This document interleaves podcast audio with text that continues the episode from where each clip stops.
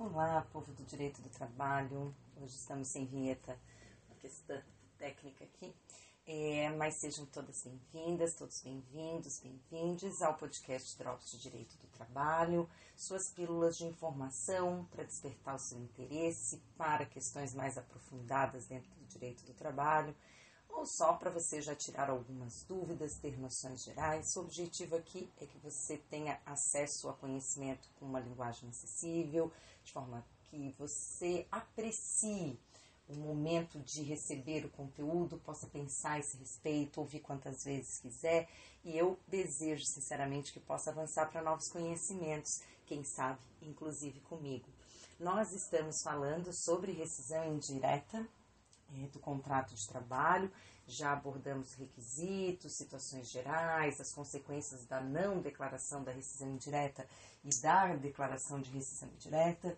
É, eu tenho ressaltado bastante a dificuldade que é a tomada de decisão do trabalhador junto com a sua advogada ou seu advogado sobre o ajuizamento da rescisão indireta, porque durante o período do processo é, fica tudo pendente, é muito difícil uma tutela de evidência e de urgência para situações de rescisão indireta que permitam pelo menos a movimentação do FGTS e tal, mas menos ainda para ainda é mais difícil no, no caso de pleitear um pagamento antecipado de verbas. Então, o trabalhador tem que ter isso em mente na hora de ajuizar a ação.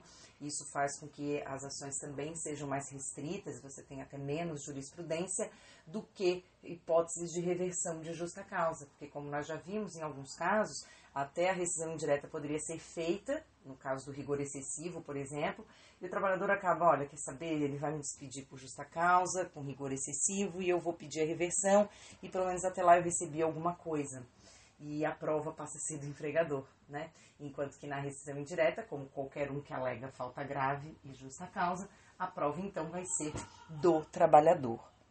Nós estamos então abordando as hipóteses é, de rescisão indireta, quer dizer, que geram a possibilidade de rescisão indireta do artigo 483, e hoje nós vamos falar daquela da linha D, que na verdade é, a, pelo menos na minha experiência, é a, a linha mais invocada, a situação mais invocada pelos trabalhadores para a caracterização da rescisão indireta, que é não cumprir o empregador as obrigações do contrato não deixa de ser uma hipótese um, um pouco guarda-chuva, às vezes, tipo ah, a exclusão na falta de outra melhor, mas a gente tem, pelo menos na, nessa, nesse descumprimento de obrigações do contrato, acho que a gente tem um pouco mais de objetividade. Embora pareça uma, uma hipótese muito genérica, ela é mais fácil de trazer exemplos concretos. Porque nós temos, de uma certa forma, claras as obrigações principais do empregador e do empregado então do empregado prestar os serviços, é, cumprir com é, obedecer ao jus variante do empregador no seu poder diretivo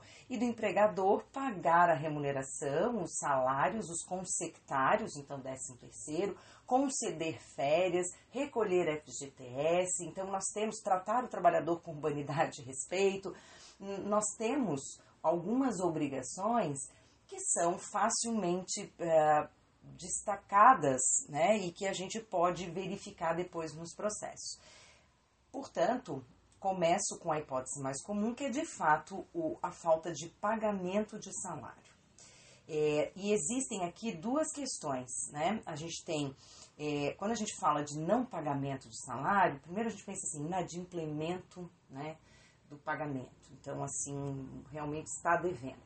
Existe a questão da mora é, crônica, e existe a mora no pagamento de um salário em questão ou de dois salários em questão. Então, nós podemos ter aquela situação em que o empregador, há tempos, não paga na data o salário, então tem mora salarial todo mês, todo mês ele paga 5, 10 dias depois, paga em parcelas, termina de pagar quando já está virando o próximo mês, então acaba acumulando com o mês seguinte é, gerando essa insegurança na vida do trabalhador, né, que também tem que se planejar e tem muitas contas para pagar com datas certas.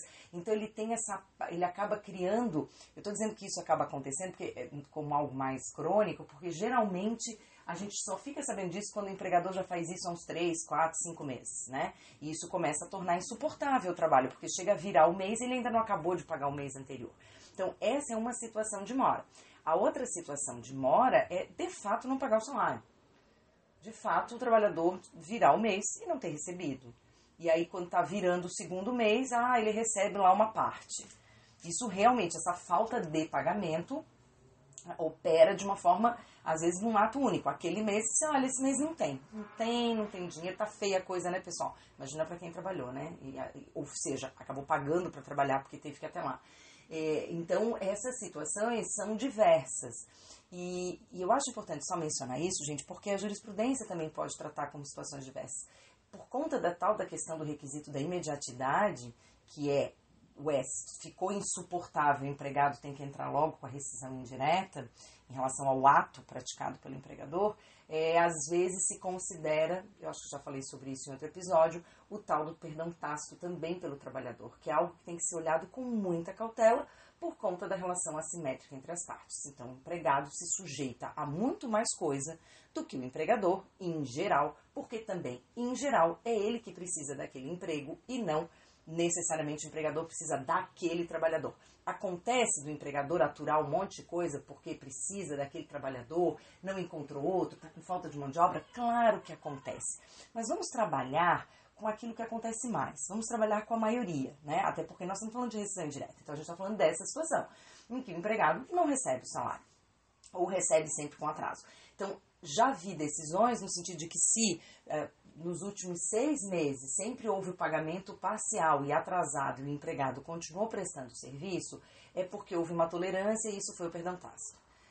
Felizmente, eu acho, porque me parece que é, é falta de pensamento do que, é, do que o trabalhador tem que resolver na sua vida e ele está sempre. Geralmente o empregador diz no mês que vem eu ajusto. E a pessoa quer muito acreditar nisso porque ela precisa daquele trabalho. Então é, é quando realmente ela vê assim, tá, não tem como ele nunca vai pagar em dia e eu continuo precisando, e eu já estou devendo, meu nome já está no Serasa, já estou com notificação, já estou com um monte de problema, porque ele sempre paga atrasado. Mas por isso há quem considere que esses atrasos recorrentes são sim caracterizadores do descumprimento contratual e, portanto, geram a rescisão indireta, ainda que o trabalhador tenha suportado, porque essa tolerância esse suportar não significa uma concordância ou um perdão tácito, porque para o trabalhador não se encaixaria esse requisito. Vai ser diferente para aquele hipersuficiente? Talvez. Mas, como regra geral, o trabalhador não está lá prestando serviço por hobby, né? então ele precisa da sua remuneração. A outra moda salarial é essa ideia de que ele uh, não pagou, não recebeu. Não recebeu aquele mês e já está na metade do mês, ele continua não pagando e aí o trabalhador entra com a ação, já pede como tutela o pagamento do salário do mês anterior e a rescisão indireta pela falta de pagamento. Também, tem quem considere que se foi só um mês em que ele não recebeu o salário, é claro que não foi a pessoa, né? Quem, tem gente que considera então que se foi só um mês que ele não recebeu o salário, não é grave o suficiente, porque pode ser que ele fosse pagar a qualquer momento, ou espera a justificativa da empresa. Aí, sei lá, a empresa pode realmente apresentar um acordo com o sindicato de pagamento posterior, que eu acho que a validade deve ser questionada, e já estou falando coletivo para ter um, uma possibilidade de validar. Porque se for um acordo individual do trabalhador dizendo concordo receber só a cada dois meses ou a cada três meses, é claro que isso não vale nada, é só um desespero e uma adesão totalmente coercitiva, justamente pela necessidade. Mas, em geral, né, vai se considerar o quê? Que houve inadimplemento contratual por, por falta de pagamento. Essa falta de pagamento ainda pode se dar através de dedução, então uma falta de pagamento indireta.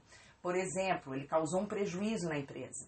Ele causou um prejuízo, vamos supor que tinha autorização, foi caracterizado e tal, e tem autorização para fazer o desconto. E aí ele passa dois meses sem receber salário porque é feito o desconto. O desconto, gente, não existe um percentual previsto em lei de desconto máximo. Existe uma tendência da jurisprudência, por causa de é, penhora em poupança, em conta bancária, em salário, de até 30% do salário até 30%. Então, já não é 30%, é até 30% do salário. Então, descontar o valor integral do salário do trabalhador para pagar um prejuízo não é razoável. Não obedece ao princípio da razoabilidade, ele não pode deixar de receber o salário.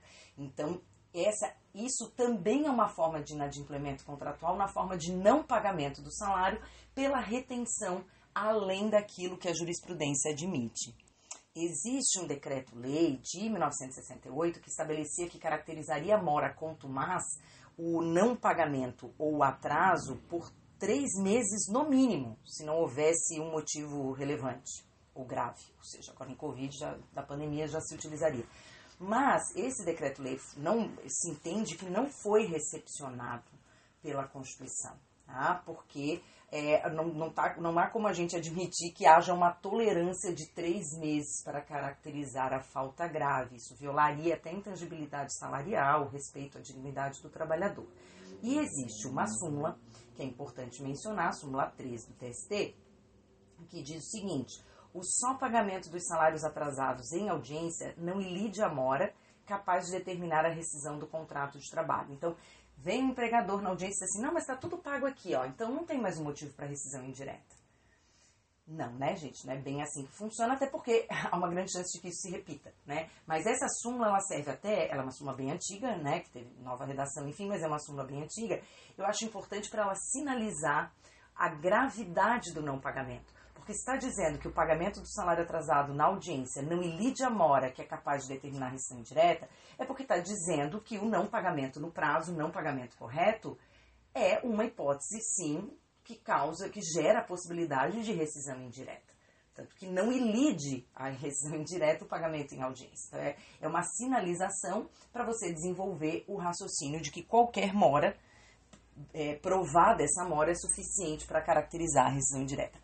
Claro, todo mundo trabalha com, com princípios de razoabilidade e proporcionalidade, então isso com certeza o judiciário olha. Então, ah, a empresa sempre pagou em dia, aí nesse mês, no, no primeiro mês da pandemia, ela atrasou cinco dias e depois ela voltou a pagar em dia.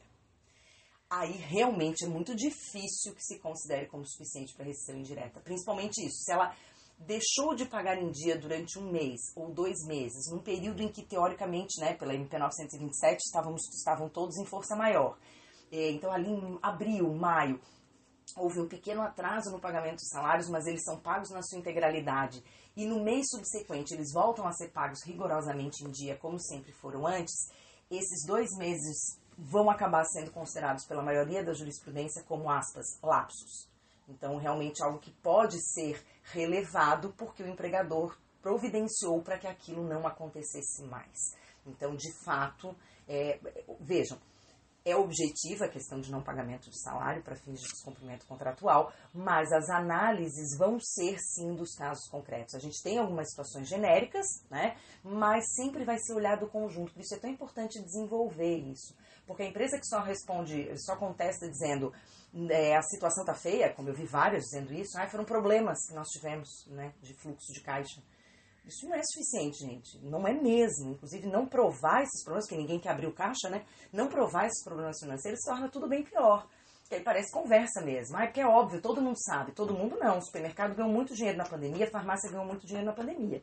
Então, não, não ficou horrível para todo mundo. Quem fabrica máscara é, protetora também, a máscara que a gente está usando, também ganhou bastante dinheiro. Quem fabrica álcool gel também ganhou bastante dinheiro. Portanto, quem fabrica a embalagem do álcool gel também ganhou bastante dinheiro. Então, dizer que todos estiveram na mesma situação durante o período da pandemia não é razoável.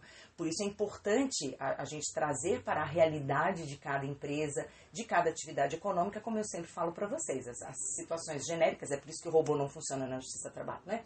Não existem situações absolutamente iguais, absolutamente genéricas, a gente sempre analisa cada caso concreto e o próprio trabalhador, né? A questão de é, realmente essas alturas, é, se ele, ele vem com o primeiro mês já pedindo a rescisão indireta e ao longo do processo a empresa prova que voltou a pagar normalmente e tudo mais, isso vai acabar sendo levado em consideração, porque não é, é de todo errado afirmar que, em alguns casos, o trabalhador entra com ação de rescisão indireta contando que ele vai ser despedido sem justa causa tão logo a empresa seja citada. Porque, de novo, também não é de todo absurdo dizer que isso acontece muitas vezes. Tem gente que só por entrar com ação trabalhista já é despedido sem justa causa, tem gente que só por entrar com uma ação trabalhista já é despedido por uma justa causa forçada, né? E tem gente que ao entrar com ação de rescisão indireta já entra pensando na possibilidade de negociar nesse sentido. Então, quem sabe me despede sem justa causa. E isso, é, muitas vezes, inclusive, de fato, acaba acontecendo. Mas nem sempre. Tem gente que leva bem a sério a contestação da rescisão indireta, leva, leva até o fim o processo e dois anos depois o trabalhador ainda está lá, sem receber FGTS, sem resolver a questão, com tudo sendo discutido, porque dependendo da matéria, vai chegar ao TST sim. As matérias de prova não chegarão ao TST, mas o debate em torno do assunto, sim. Por exemplo, recolhimento do FGTS. Durante anos, gente, muitos anos, o, a falta de recolhimento de FGTS não foi considerada como grave o suficiente, embora seja um descumprimento contratual, não era grave o suficiente para caracterizar a rescisão indireta. A, a, e era muito tranquila e muito pacífica essa situação. Então, o mero não recolhimento. Isso significa o quê? Se o trabalhador é, está na empresa há muitos anos, então ele não olha, não fica olhando o extrato, e aí ele vai utilizar o valor do FGTS para aquisição de casa própria, por exemplo, e aí, na hora de fazer isso, ele descobre que não tem o recolhimento e a empresa não recolhe imediatamente. Então, nós não estamos mais falando só do mero inadimplemento, estamos falando do inadimplemento que gerou um prejuízo efetivo. O trabalhador descobre que tem câncer, hipótese de saque do FGTS, e ele não tem valores depositados para esse saque para fazer os tratamentos. Então, nós avançamos muito, não é mais só a questão do FGTS, sim um prejuízo efetivo, e a empresa ainda vai ter que pagar por esse prejuízo, porque ele vai ter um atraso ali no seu tratamento, se for o caso pela falta de depósito de FGTS. Então, o entendimento era de que o mero não recolhimento não era suficiente para caracterizar a falta grave que ensejasse rescisão indireta. O que mudou? Na verdade, o que mudou é que as hipóteses para saque de FGTS foram muito ampliadas. Então, qual era o fundamento para dizer que só o inadimplemento, só o não recolhimento do FGTS não era suficiente? Porque, a rigor, eu tenho uma poupança diferida no FGTS. Se eu for despedido, porque não é quando, né? Mas se eu for despedido sem justa causa, eu posso sacar o valor. Até lá, o que eu tenho é um depósito forçado, de modo que, se quando eu for despedido sem justa causa, a empresa fizer todo o recolhimento com a magnífica correção e os juros, ela cumpriu com a obrigação no momento em que essa obrigação se torna exigível, porque até então ela não se tornava exigível. E aí se utilizava isso também para dizer que, no caso do trabalhador eh, se descobrir com câncer, dizer para a empresa e a empresa recolher imediatamente todo o valor atrasado com correção e juros, ou seja, quando se tornou exigível, a obrigação foi cumprida. Só que essas, essas hipóteses de saque do FGTS se ampliaram muito nos últimos anos, nós temos uma lista muito maior, a questão das catástrofes da natureza, como as enchentes, trouxe uma, uma possibilidade coletiva de saque, porque antes era fácil para a empresa, não recolhe, cada um que manda embora sem justa causa, vai lá e recolhe tudo de uma vez. Um que vem e diz, olha, descobri que eu estou com câncer, vai lá e recolhe de uma vez. A mesma coisa a casa própria. Só que quando chega o um momento em que a enchente atinge 80% dos trabalhadores da empresa, porque são todos da mesma cidade, a empresa não tem mais o dinheiro para fazer o recolhimento integral daqueles 80%, porque, claro, ela não se planejou para isso, né? Então, subitamente as pessoas achavam que iam ter dinheiro para ajudar no período da enchente e elas não têm. E a empresa não tem condições de cumprir a obrigação nem quando ela se torna exigível. Foi nesse sentido que o TST começou a ver que não era mais suficiente exigir um outro prejuízo, porque isso estava acontecendo com muita frequência. E some-se a isso a criação do saque aniversário. Então, dizer agora que o saque é em situações excepcionais ou na despedida sem justa causa não é mais verdade, até porque no mútuo acordo também pode sacar 80% e porque existem aqueles que optaram pelo saque aniversário e quem opta pelo saque aniversário pode sacar todo ano.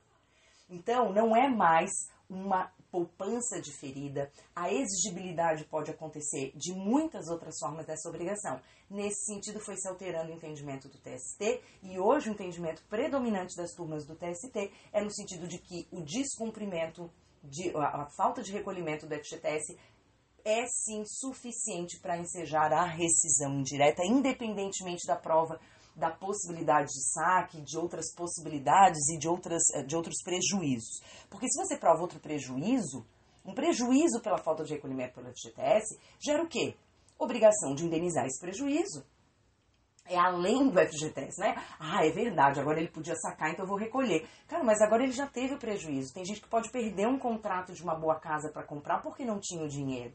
Alguém tem que pagar esse prejuízo ou, no mínimo, esse dano moral. Então, não é por ter ou não prejuízo, por exemplo, que se permite a despedida por justa causa. O prejuízo do empregador, inclusive, já falamos sobre isso nos episódios de, do 482, o prejuízo do empregador não é requisito.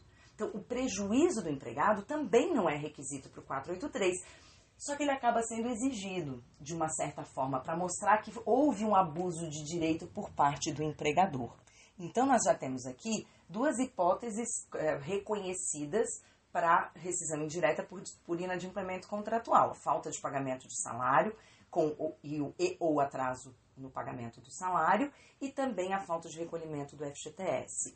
É, há tribunais, gente, nosso tribunal, por exemplo, TRT12, continua entendendo que a, o, a falta de recolhimento do FGTS não enseja rescisão indireta. Mas até antes de gravar aqui, ainda fui olhar uma outra decisão, uma decisão de setembro deste ano do TST, da ministra Cátia Arruda. Então, assim, é, citando decisões de outras turmas também, de outros ministros. Então, as decisões mais recentes do TST são nesse sentido. Por isso é tão importante você plantar a sementinha das violações legais e, e, e de jurisprudência bem antes, porque dependendo do tribunal ainda está entendendo de uma forma diferente do que o TST passou a entender agora.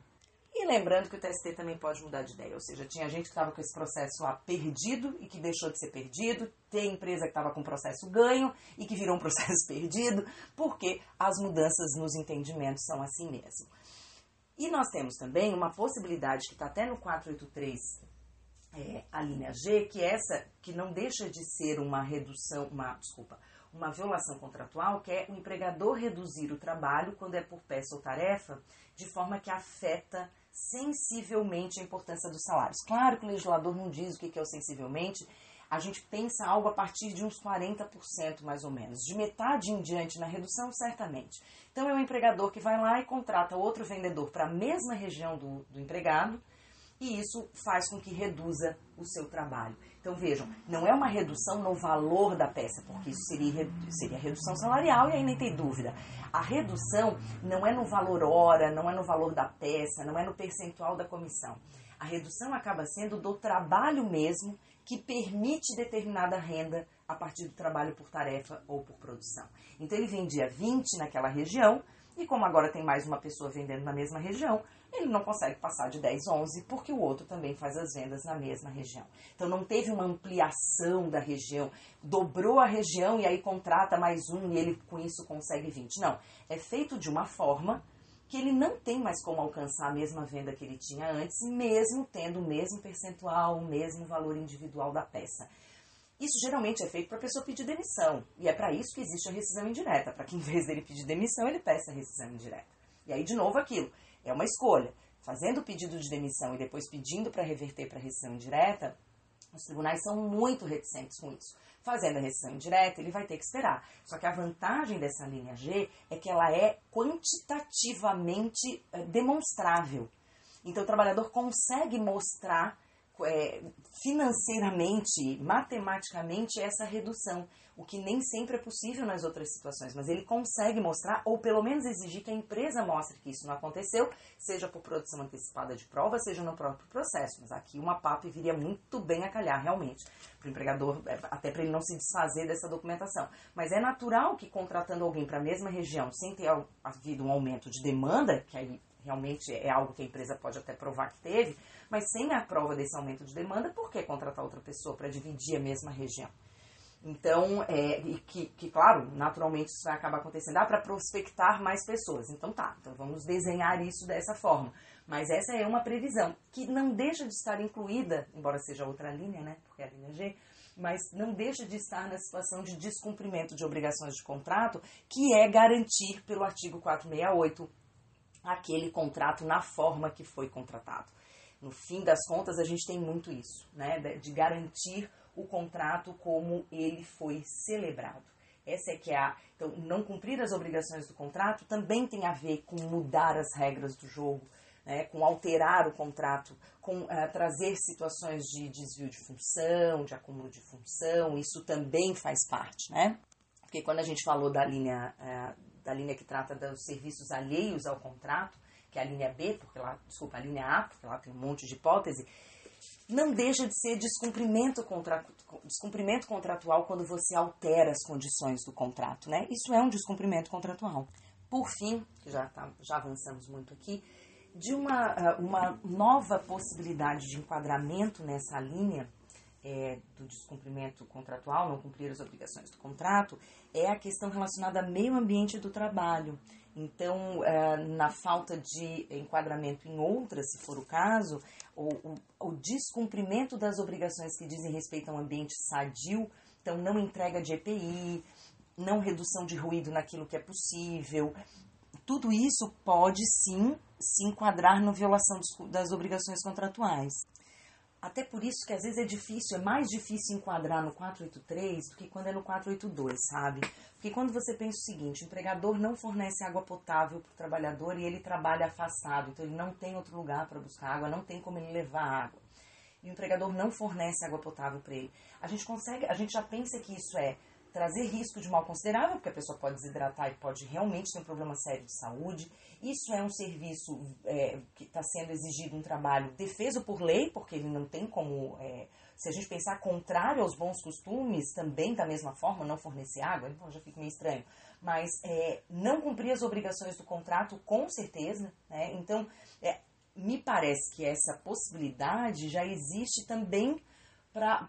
A linha D também vai servir para essa falta de respeito ao meio ambiente laboral saudável, sadio, é, seguro, higienicamente correto. Então, assim, não fornece banheiro. Essas condições análogas a de escravo, ou nem tanto análogas a de escravo, mas porque né, a jurisprudência é bastante rigorosa com isso, mas já assim nessa de não fornecer um banheiro limpo, não ser próximo, as pessoas não terem acesso, não ter acesso à água potável, não fornecer alimentação que tem que fornecer. Isso tudo é descumprimento contratual vinculado às boas condições de trabalho, a um meio ambiente de trabalho saudável, sadio, seguro. Então, é, são novas hipóteses né, de, de, de descumprimento contratual. A violação ao direito da conexão. Então, nós podemos ter o, exercício, a exigência do serviço superior às suas forças, que é a linha A, pode enquadrar um trabalho em horas excessivas, pode enquadrar um trabalho por 14, 15 horas eh, seguidas, que vai ter como decorrência também a, a, violação do direito à desconexão. Mas o próprio direito à desconexão também faz parte da obrigação contratual de dar os intervalos, de dar as folgas, de dar os dias livres. Tudo isso também. Então, se o contrato diz que é no máximo 8 horas por dia, trabalhar 14 é violação do contrato. Só que tem muito mais consequência do que meramente a rescisão indireta, e é óbvia a rescisão indireta para quem tem jornada excessiva, que não é a mesma coisa que quem faz a compensação do sábado durante a semana. É claro que são situações diferentes porque a gente trabalha com razoabilidade. Então a gente não vai dizer que a pessoa que tem, ah, porque ela tinha compensação do sábado, mas ela trabalhava dois sábados por mês, então é rescisão indireta o descumprimento contratual continua tendo que ter aquele que torna insuportável, aquilo que torna horrível a relação. Eu não digo insuportável porque cada um sabe a medida do que pode suportar na necessidade que tem naquele momento no emprego, mas torna muito difícil a manutenção do vínculo. Você não ter água potável, não ter um banheiro, é, isso será não ter folga, não ter os intervalos respeitados, trabalhar 14, 15 horas por dia. É, isso não viola as obrigações contratuais também? ainda que elas não estejam expressas no contrato, a maior parte delas está, o intervalo, mas o contrato não precisa dizer que o empregador vai fornecer banheiro, gente. O contrato não tem que dizer que o empregador vai ter água potável para o cara que está na obra. Isso é uma obrigação implícita dos contratos, né, para qualquer prestação de serviços, mesmo que não seja em relação CLT. Mesmo um prestador de serviços tem esse, esse direito ao meio ambiente da prestação de serviços. Então, nós vamos ter ali a violação contratual num aspecto que pode ser mais ou menos gravoso. É claro que não receber salário, em regra, é muito mais grave do que não recolher FGTS. Mas dependendo da situação, é quase a mesma coisa. Para quem precisa muito, para quem precisa naquela hora, para quem se viu na situação que pode sacar e não tem o FGTS. Então, essa medida da gravidade também vai ser vista em cada caso concreto. E para não avançar, eu vou deixar mais um episódio para finalizar a rescisão indireta e aí passarmos a culpa recíproca e outras possibilidades. Convido vocês a sempre ficarem comigo, acompanharem no canal do YouTube Evoluindo o Direito do Trabalho os vídeos inéditos. Geralmente são conteúdos, geralmente, praticamente sempre são conteúdos bem diversos aqui e lá. A única diferença é que lá você, por exemplo, vai encontrar análise de um acórdão sobre rescisão indireta. Olha que bacana. Então, o que a gente vê aqui na forma doutrinária, mais textual, lá você vai ver aplicado pelos tribunais superiores, né? Então, temas relevantes estão lá sendo abordados no canal Evoluindo Direito do Trabalho, assim como no arroba Evoluir Direito do Trabalho no Instagram e no www.evoluirdireitodotrabalho.com. Lá nós temos também diversos textos, principalmente no blog. Temos textos sobre assédio moral que eu recomendo que vocês leiam se essa é a praia de vocês. Muito obrigada por me ouvirem e até a próxima.